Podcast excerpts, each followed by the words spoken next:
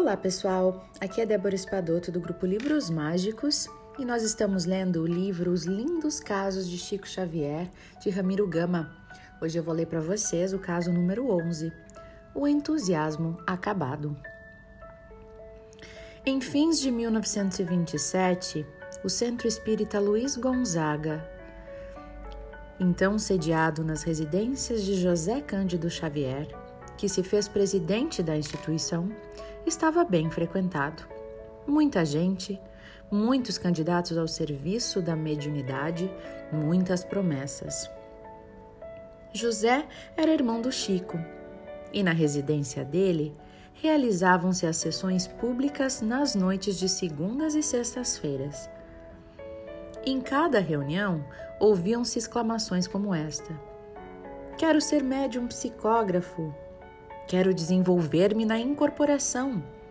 Precisamos trabalhar muito. Não seria interessante fundar um abrigo ou um hospital?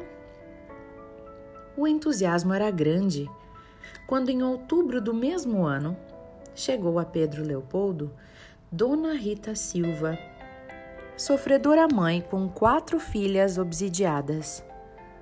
Vinham ela e o irmão Saul tio das doentes da região de Pirapora, zona do Rio São Francisco, no norte mineiro.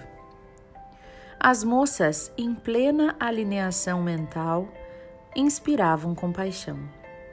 Tinham crises de loucura completa, mordiam-se umas às outras, gritavam blasfêmias, uma delas chegara acorrentada, tal a violência da perturbação que era a vítima o espírito de Dona Maria João de Deus explicou pela mão do Chico: Meus amigos, temos desejado o trabalho e o trabalho nos foi enviado por Jesus. Nossas irmãs doentes devem ser amparadas aqui no centro. A fraternidade é a luz do Espiritismo. Procuremos servir com Jesus.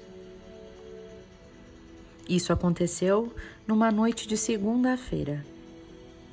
Quando chegou a reunião da sexta, José e Chico Xavier estavam em companhia das obsidiadas, sem mais ninguém.